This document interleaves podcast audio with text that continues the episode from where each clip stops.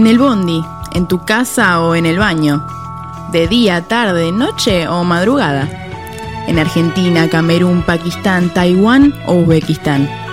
Estamos en Twitter e Instagram como Contra Todo Radio.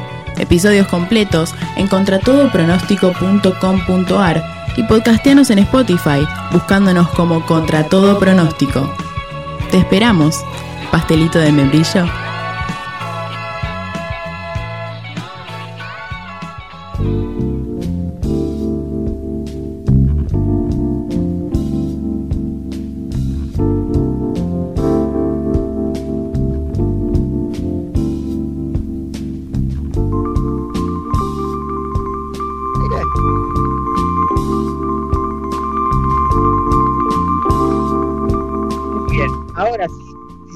Antes eso al aire y salió, bueno, esto es radio en vivo, sepan entender y sobre todo en esta cuestión de virtualidad que no nos vemos la cara.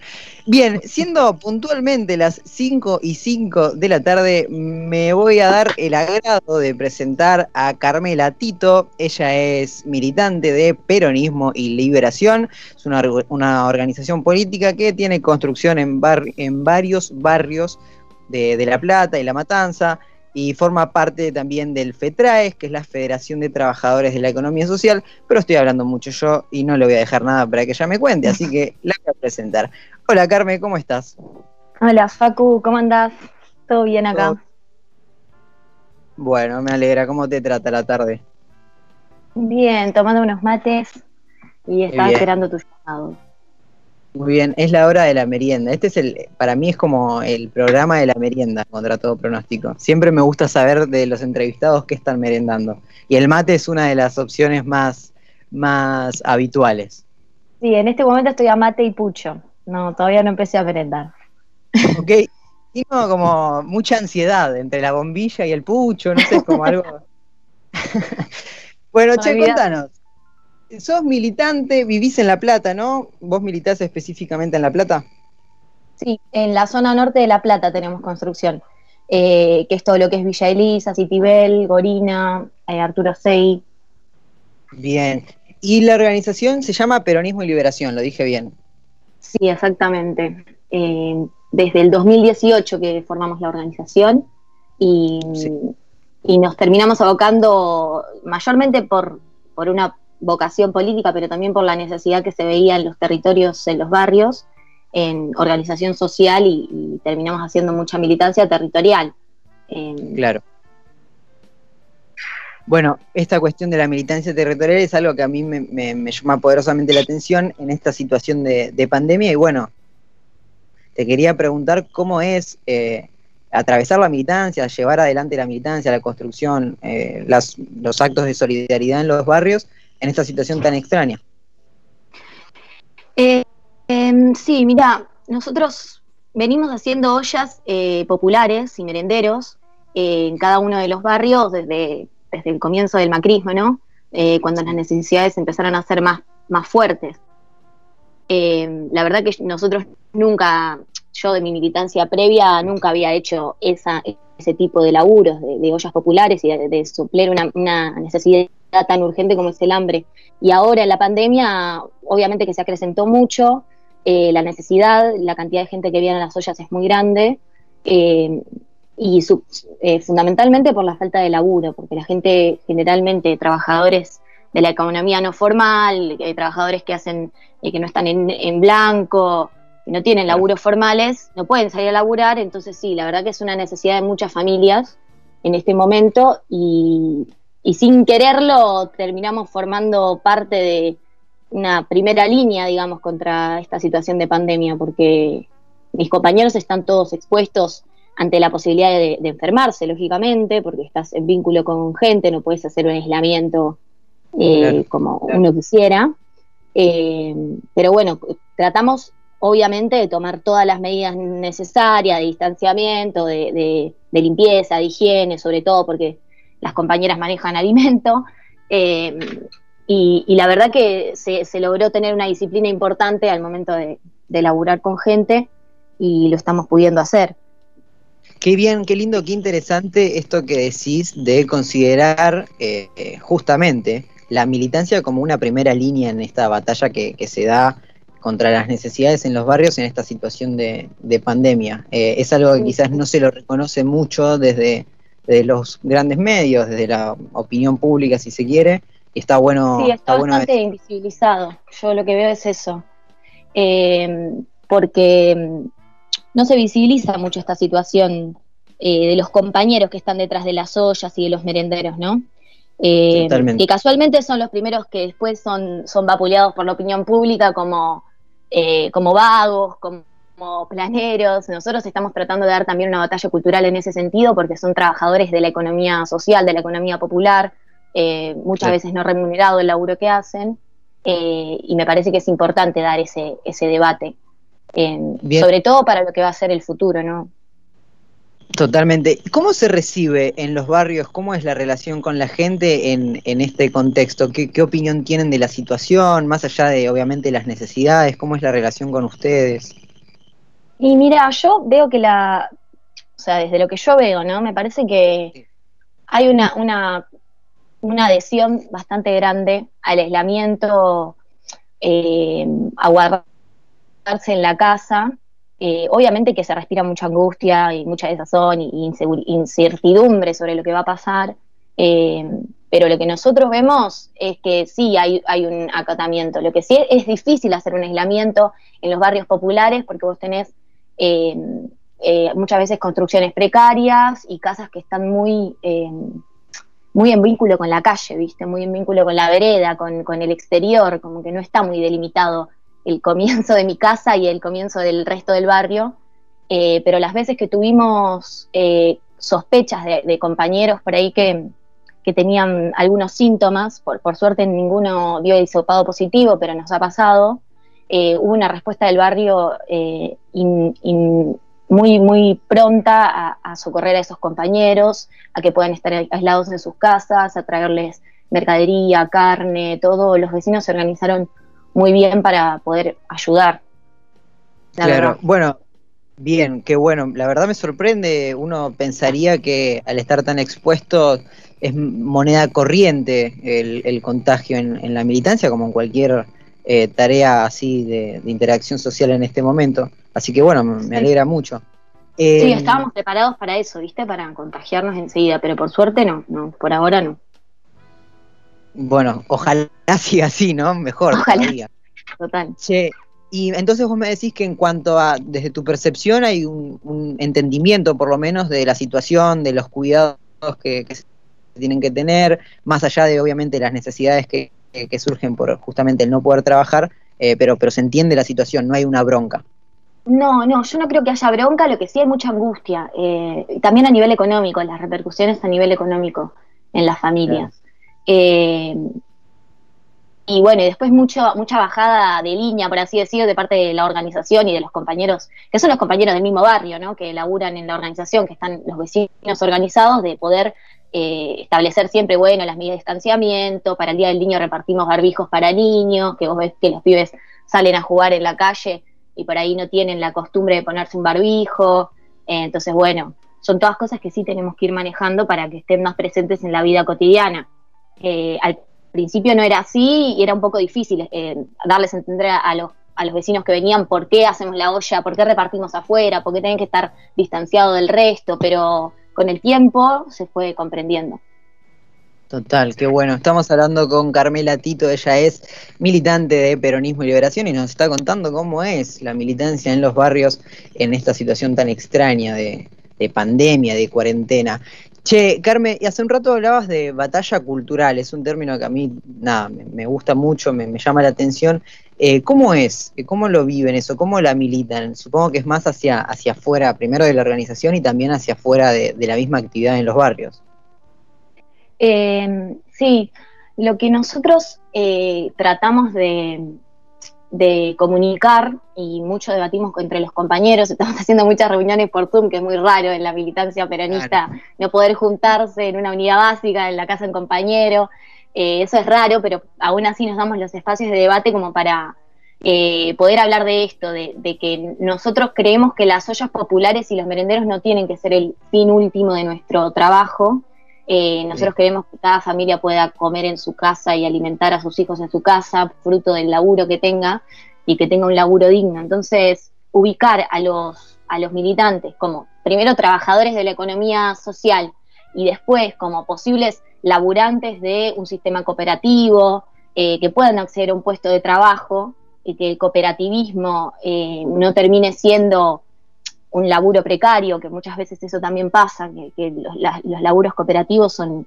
eh, laburos para no ser tan pobres, y lo que nosotros queremos es que sea un laburo digno y un puesto de trabajo digno.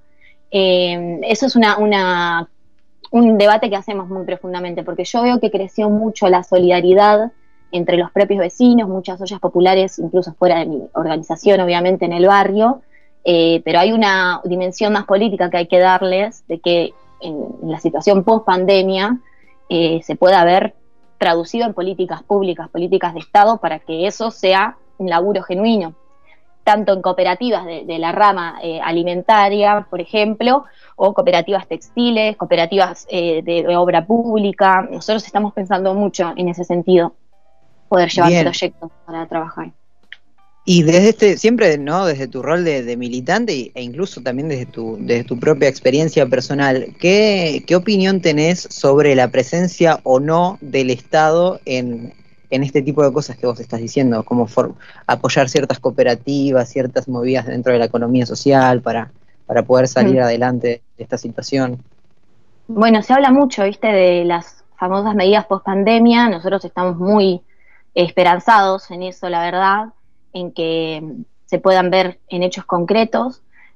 Una de las medidas que se empezó a hacer es el, listado de trabajadores de la economía popular, que empezamos a anotarnos los compañeros, eh, RENATEP se llama, Registro Nacional de los Trabajadores de la Economía Popular, eh, que bueno, que se piensa que en un futuro estos trabajadores puedan formar parte de, de laburos cooperativos. Yo creo que el Estado está pensando en destinar una gran parte de, de recursos para poder lograrlo. Lo que sí, lo que sí vas a necesitar es mucho, mucho recurso y, posibilidad de acceder a subsidios, eh, mismo en los clubes de barrio donde estamos laburando, por ejemplo.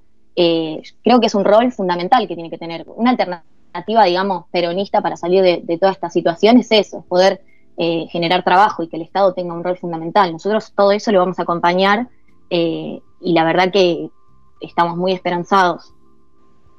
Claro, qué bueno esto que recalcás y remarcás el hecho de una alternativa peronista en cuanto a la vinculación con justamente la creación de trabajo. Eh, y desde esta perspectiva también peronista hablábamos un poco cuando pactábamos la nota y en, el off, digamos, sobre bueno el inminente eh, proyecto de impuesto a las grandes fortunas. ¿Cómo se piensa eso desde la militancia y sobre todo de la militancia en los barrios? Nosotros vemos que es algo muy positivo, que suma y que sirve muchísimo. Eh, creemos que, a ver, es un impuesto a las grandes riquezas, son riquezas de, del mínimo de 200 millones de pesos, de gente que tiene esa cantidad de plata enorme eh, y que se piensa eh, cobrar un impuesto de un 2% de toda esa riqueza como mínimo por única vez de manera extraordinaria. Nosotros creemos que esa, esa cantidad de, recursos pueden ir perfectamente, bueno, está pensado que vayan a obra pública en barrios populares. Eh, y también lo que creemos es que es necesario por ahí dar un debate en la sociedad sobre lo que es cobrar impuestos, sobre lo que es eh, el, Estado presente y su posibilidad de, cobrar impuestos.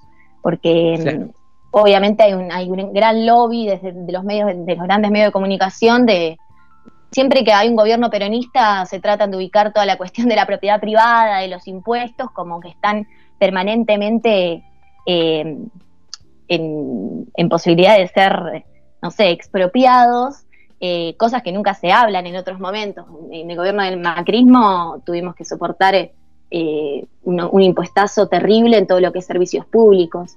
Y la verdad que no se hizo ese lobby tremendo que hacen ahora por un 2% a las grandes riquezas. Eh, lo que creemos es eso, que es, eh, es una cuestión también de correlación de fuerzas, porque si, si vos querés implementar este impuesto, que es por esta situación extraordinaria que está viviendo la Argentina, eh, de una crisis social y económica muy grande, y hay tanta resistencia, que creemos que es, necesario dar un debate profundo, porque si no van a pegar igual que, si hacemos un impuesto, no sé, varias veces, que no sea extraordinario, nos van a pegar lo mismo que si lo hacemos una sola vez, como que a veces pensamos, bueno, es necesario un debate profundo, porque porque la verdad que siempre los, el quilombo lo sigue pagando el gobierno peronista. Eh, creemos que, la verdad que sí, eh, es una necesidad muy grande eh, empezar a poder discutir algunas riquezas muy, muy fuertes en la Argentina. Bien, recién hablabas justamente de, bueno, de este mote que se le pone al gobierno de Alberto Fernández, como también ha pasado en la historia con los diferentes gobiernos peronistas de, bueno, eh, un ataque a la propiedad privada, cierto miedo a ciertas expropiaciones y qué sé yo. ¿Cómo vivís vos como militante el, quizás la, el arrepentimiento, la ida y la vuelta de Alberto Fernández, por ejemplo, con el tema Vicentín y también si sentís eh, que se demoró o se sigue demorando todavía el cobro de este impuesto, ya hace seis meses que estamos en pandemia. Sí, eh, sí, la verdad que yo veo que se trata mucho de esta cuestión de la correlación de fuerzas y de que cuando vos vas a tomar unas medidas tan importantes necesitas tener una, base militante dispuesta a discutirla y a debatirla con la sociedad eh, para poder llevarla a cabo, porque un gobierno únicamente no puede eh, lograr salir de, primero de la, situación de crisis económica que vivimos durante cuatro años y esta situación de crisis mundial que estamos viviendo. Eh, hay, una, hay una fuerte responsabilidad de los militantes ahí de poder debatir con la gente y, poder romper un poco el sentido común de, eh, de salir a defender una empresa millonaria eh, con muchas dudas en cuanto a, la corrupción que, pudo haber durante el macrismo, siendo un vecino que, que, va a venir a ir a buscar la comida a, la olla popular, como que hay una, una gran eh, incoherencia en ese sentido y uno trata de debatirlo y de, ponerlo en duda permanentemente. Eh, pero sí hay una necesidad de, medidas fuertes y de, carácter peronista porque creemos que después de la pandemia tiene que haber un punto de inflexión eh, en, cuanto a estas cuestiones de redistribución de la riqueza. La verdad que nuestro pueblo está sufriendo mucho y necesita de medidas fuertes, eso está clarísimo. Y para eso también nos votaron, ¿no? A ver, eh, votaron un gobierno que planteaba desde de entrada la, participación estatal en la economía del país y, la gente esperaba eso, eh, una participación del Estado fuerte. Eh, sí. Decime, decime. No, sí, me parece fundamental. Lo que pasa es eso, que hay, hay mucho, mucho lobby desde los medios para, para tirar abajo ciertas medidas y la herramienta que tenemos como peronistas siempre es el, cara a cara con la gente, eh, que, nos han tratado de, tirar abajo siempre y nos han tratado de ganar elecciones siempre desde los medios, pero eh, pudimos salir adelante, pudimos salir adelante con laburo humano, digamos, con debate con los vecinos, en los barrios, en, las unidades básicas, eh, de manera comunitaria, digamos.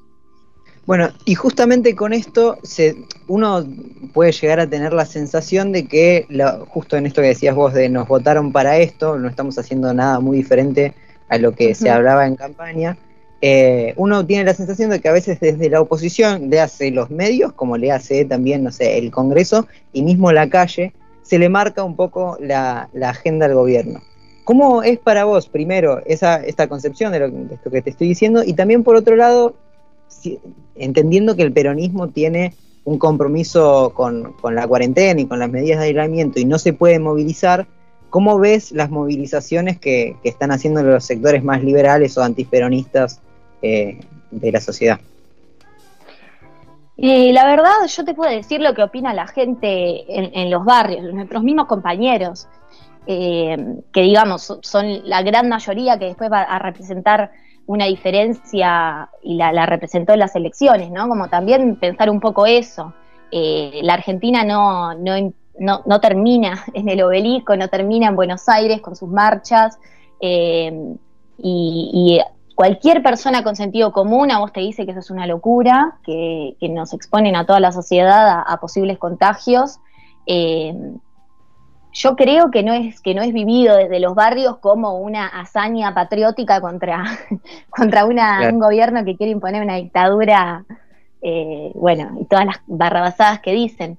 Eh, en el barrio está muy claro, porque de pronto lo empezás a ver cercano a la cuestión del COVID, ¿no? Te empezás a enterar de, de vecinos que tienen síntomas, de vecinos que se tienen que quedar aislados, mismo mis compañeros que cada tanto por alguna situación, eh, contacto estrecho con fulano de tal, que empezó con síntomas, me tengo que quedar aislado una semana, lo cual no es gratuito para una persona eh, de las clases populares, porque quedarte aislado una semana significa no poder ir a comprar, eh, tener que manejarte con lo que tenés en tu casa, em, no hay tanta disponibilidad, digamos, en, en, tu casa, que muchas veces estás hacinado, digamos, cuando, cuando uno ve estas noticias y, que se hace tanto furor, eh, después la gente cómo lo vive en el día a día no, no, no tiene demasiadas dudas, digamos, de, cómo son las cosas, porque lo vive en carne propia. No sé si me, si me explico con lo que digo. Sí, sí, totalmente, totalmente. Es eh, la vivencia ante el relato, un poco. Total, total. Eh, está muy claro. Y bueno, nosotros eh, con esto te digo, de empezar a verlo tan cercano, yo no te digo que, empezó a haber un miedo, pero sí una, precaución mayor y, cualquiera, eh, cualquiera que ve en los medios lo que está pasando en las calles de Buenos Aires, la verdad que no, te quedan, no, le ves mucha razón, no le ves mucha más razón a lo que están haciendo. Eh, la verdad que borda la locura. pero bueno, no es casual, sí, son aprietes, y este es el momento, sobre todo con la cantidad de casos que estamos teniendo, de, no doblegarse, digamos. Sí, de, seguir aguantando y, siempre eh, muy, muy agradecido, muy respetado el rol de la militancia, como bien marcabas al principio de la nota, de, bancarla, de bancarla justamente en los sectores más necesitados, de bancarla siempre respetando y teniendo conciencia de las medidas de, de aislamiento, de distanciamiento, de prevención eh, bancar la, situación. Carmen, estamos entrando en la última partecita de la nota, el tiempo es tirano, no sé si te queda algo para decir, el micrófono es tuyo.